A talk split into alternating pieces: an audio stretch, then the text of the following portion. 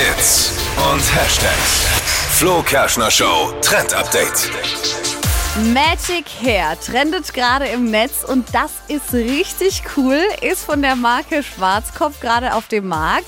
Und das ist so ein Gel, das verändert die Haarfarbe bei Temperaturwechsel. Also zum Beispiel, wenn man dann in die Sonne geht, bekommt man eine andere Haarfarbe oder wenn kühler Wind weht.